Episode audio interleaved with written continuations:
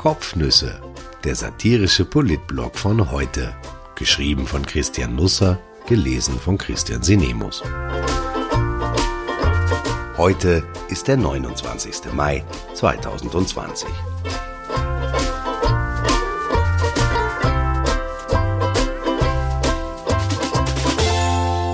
Ausgerechnet. Vom Finanzminister bis zu den Maturaschülern, alle haderten gestern mit der Mathematik. Man sollte nicht undankbar sein. Immerhin, atmen kostet in Österreich noch nichts. Wie lange das noch so bleiben kann, lässt sich freilich nicht ermessen. Wir müssen jetzt alle den Gürtel enger schnallen, was angesichts der Gewichtszunahme in der Corona-Zeit nicht jedem leicht fällt, mir auch nicht. Und es müssen neue Geldquellen erschlossen werden. Nicht jede Quelle muss zwingend mit Wasser zu tun haben. Eine Atemsteuer etwa könnte viel Geld bringen. Schließlich benötigt fast jeder Luft, bis auf Apnoe-Taucher. Vielleicht. Es ist also stetig mit Einnahmen zu rechnen. Es wird nur so sprudeln. Man müsste so eine Atemsteuer natürlich sozial abfedern. Es sollte eine Atemluftbeihilfe geben, nach dem Vorbild der Kinderbeihilfe. Der Name Lufthunderter ist ja leider schon belegt. Gute Luft sollte mehr kosten, schlechte Luft gratis sein. Wer Schadstoffe wegatmet, könnte eine Belohnung erhalten. Es müsste auch Freiluft geben, sowie Freiminuten beim Smartphone. Für Asthmatiker sollte man spezielle Regelungen treffen. Eventuell wäre es besser, eine Art Grundluftgebühr zu haben, zu der man dann Pakete dazu kaufen kann. Sie sollten auch im Ausland gelten, denn wenn man zum Beispiel nach Kroatien fährt oder in die USA fliegt, sollte man auch gut bei Luft sein. Wenn man genau hinschaut, dann ist die Luft freilich schon jetzt nicht gratis. Und schuld daran ist das Wiener Gebrauchsabgabengesetz, denn das kennt eine Luftsteuer. Wer einen Schanigarten errichten will, einen Baucontainer aufstellt oder ein Werbeschild an der Wand montiert, macht Bekanntschaft mit dem GAG. Und dieses Kennenlernen kostet Geld, auch wenn sich dieses Kennenlernen nur in der Luft abspielt oder abspielen könnte. Wenn Sie zum Beispiel Reifenschuster sind, dann kostet Sie das Abstellen von Fahrzeugen zur Vornahme geringfügiger Instandsetzungsarbeiten je Stellplatz. 523,20 Euro im Jahr. Für Warenausräumungen und Warenaushängungen vor Geschäftslokalen bezahlt man für den ersten halben Quadratmeter 11,50 Euro, für alle weiteren halben Quadratmeter 6,30 Euro. Lampen oder Scheinwerfer sind billiger. Sie kosten je Stück 9,40 Euro. Also nicht der Kauf, das Haben. Das Schöne am Kontakt mit der Stadt ist, dass man ihn häufig doppelt genießen kann. Wer also irgendwas auf der Straße vorhat, benötigt dafür eine Baubewilligung nach der Straßenverkehrsordnung und eine Bewilligung nach dem Wiener Gebrauchsabgabengesetz. Diese Bewilligungen gibt es von zwei unterschiedlichen Behörden, die aber recht schnell zueinander finden, wenn es hart auf hart geht. Der Wiener Gastronom Sascha Azig betreibt auf der Maria-Hilfer-Straße 117 das Lokal Freiraum, das auch einen Schanigarten besitzt. Aufgrund der Pandemievorschriften stellt Azig die Tische etwas weiter auseinander. Am Ende konsumierte er rund einen Meter mehr öffentliche Fläche. Das kostet ihn jetzt 100 Euro. Also genau genommen kostet es ihn zweimal 50 Euro, denn er wurde für dasselbe Delikt zweimal gestraft. Am 20. Mai um 11 Uhr kontrollierte ein Team des Magistrats den Gastgarten, maß nach, ortete eine Grenzüberschreitung und stellte eine Organstrafverfügung wegen des Verstoßes gegen die Straßenverkehrsordnung aus und eine weitere Organstrafverfügung, weil er keine Luftsteuer für den zusätzlichen genutzten Raum gezahlt hatte. Das Marktamt sieht sich im Recht, und das ist es natürlich. Der Wirt habe auch das Blindenleitsystem der Maria-Hilfer-Straße blockiert. Angesichts dessen sei man kulant gewesen. In Zeiten wie diesen machen wir ungern Anzeigen, darum sei es bei der Organstrafe geblieben. Sonst hätte das noch teurer werden können, sagte der Marktamtsleiter, aber Großzügigkeit wurde schon einmal großzügiger gelebt. Ich glaube, ich habe mit der Ankündigung der baldigen Verfügung einer Atemluftsteuer nicht übertrieben, oder? Reif zu werden war früher auch einfacher. Ich erinnere mich noch recht gut an meine Mathematikmatura. Sie fand im Biologiesaal statt, da war ausreichend Platz. Es gab zwei Gruppen, fünf Stunden Zeit. Der Professor hatte in der Früh die Aufgaben verteilt, die er sich selber ausgedacht hatte. Die meisten sind vorzeitig gegangen, nicht nach zehn Minuten, und es stand auch mehr auf den Zetteln als, weil's wurscht ist, auf Wiedersehen. Aber so nach drei, vier Stunden war man durch, das Wetter draußen schön. Wir haben uns danach im Strandbad getroffen und sind in den Wörthersee gerupft. Dazwischen haben wir die Ergebnisse verglichen, die wir noch im Kopf hatten. Von Bürokratie in der Schule hatten wir gehört, sie kümmerte uns nicht, keiner trug sie an uns heran. Die Matura ist heute keine Reifeprüfung mehr, sondern ein Hochtechnologieprojekt, ersonnen und durchgeführt von Raketenwissenschaftlern. Von der ersten Klasse an wird auf diese paar Tage hingearbeitet. Alle Lehrpläne wurden danach ausgerichtet. Bei jedem Elternsprechtag fällt unter Garantie mehrfach ein Satz, der alles immunisiert. Das ist für die Matura wichtig. Diese läppischen paar Tage, die über Wissen und Unwissen rein gar nichts aussagen, wurden derart überhöht, dass es fast religiöse Züge annahm. Im Unterricht darf man nicht mehr lehren, was spannend oder hilfreich fürs Leben wäre, sondern entscheidend ist, was Maturastoff sein könnte. Dazu hat sich eine Bürokratie emporgerankt, die alles erdrückt und allen Schuljahre lang den Atem raubt. Das ist auch steuerlich gesehen nicht gut. In den letzten Wochen hatte es der Matura-Jahrgang 2020 nicht leicht.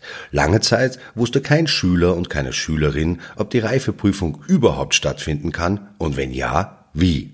Als klar war, dass es eine Matura geben wird, kamen ellenlange Listen mit Vorschriften. Dann wurde drei Wochen unterrichtet, warum auch immer, und das in Schulgebäuden, die aussahen, als hätte sich eine mittelbegabte Künstlergruppe darin verwirklicht. Vieles war verhängt, zugestellt, es gab Bodenmarkierungen, wie in einer Spitalsambulanz. Türschnallen wurden abgeklebt, damit sie ja keiner angreift. Vor den alten Emailwaschbecken, die früher kaum mehr benutzt wurden, bildeten sich nun lange Schlangen.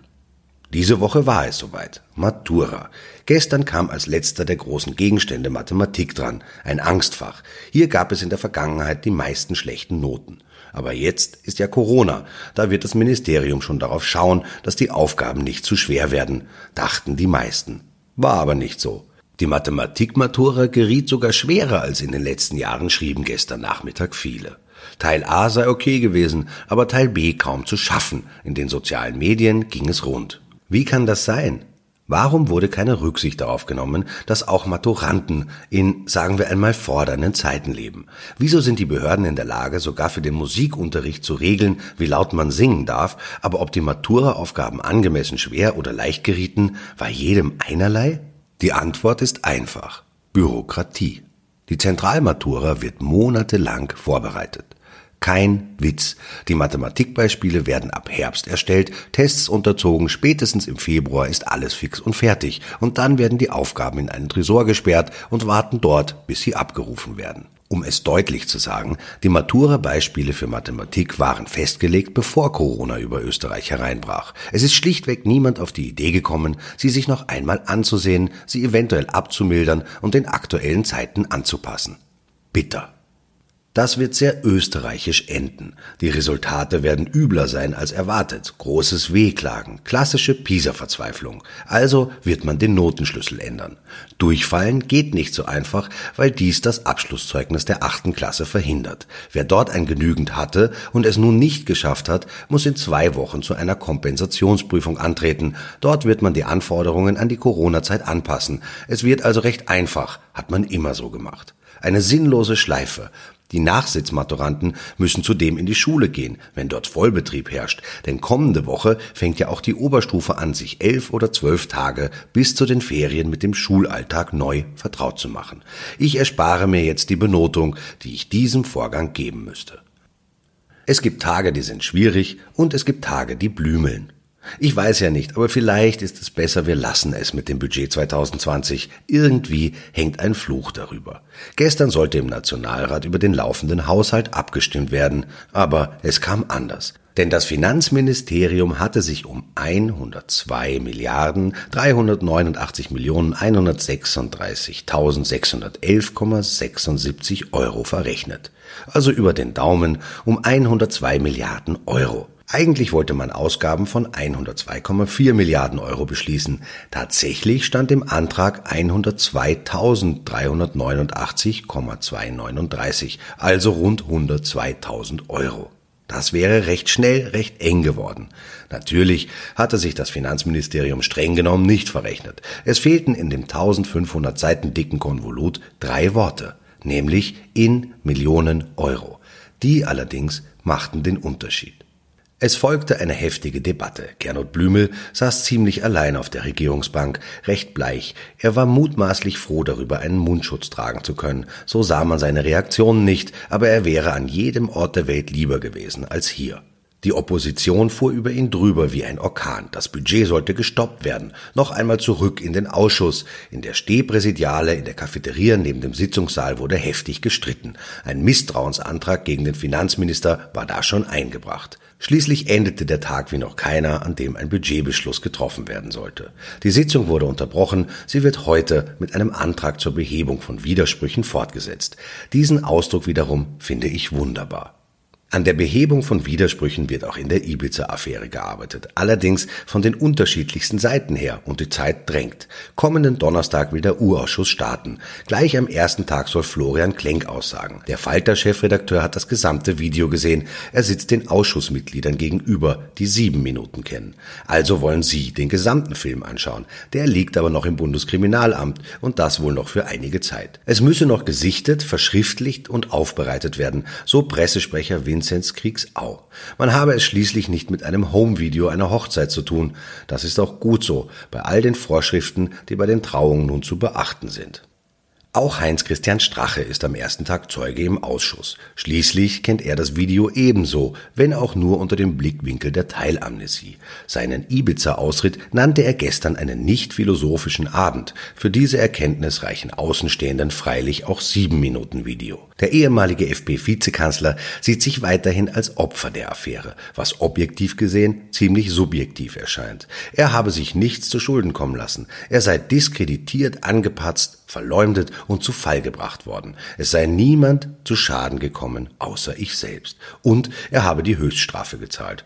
Nun, uns ist zwar die Republik um die Ohren geflogen, es gab Neuwahlen, die Verfassung wurde gedehnt bis zum Quietschen, wir wurden zur internationalen Lachnummer, aber sonst hat er natürlich recht.